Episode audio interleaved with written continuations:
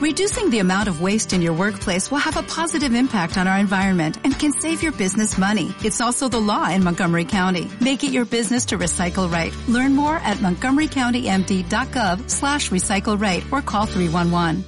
Esto te interesa. En tu vida actúan dos tipos de fuerzas, las activas y las pasivas. Las activas son aquellas de las que tú eres consciente. Quiero conseguir ese objetivo, quiero aprobar ese examen, quiero tener ese trabajo y creas una fuerza para dirigirte a ello. Y eso depende de tu motivación, de tu experiencia, de los recursos que tienes. Pero las más importantes son las fuerzas pasivas, que pasan desapercibidas durante toda tu vida hasta que tomas conciencia.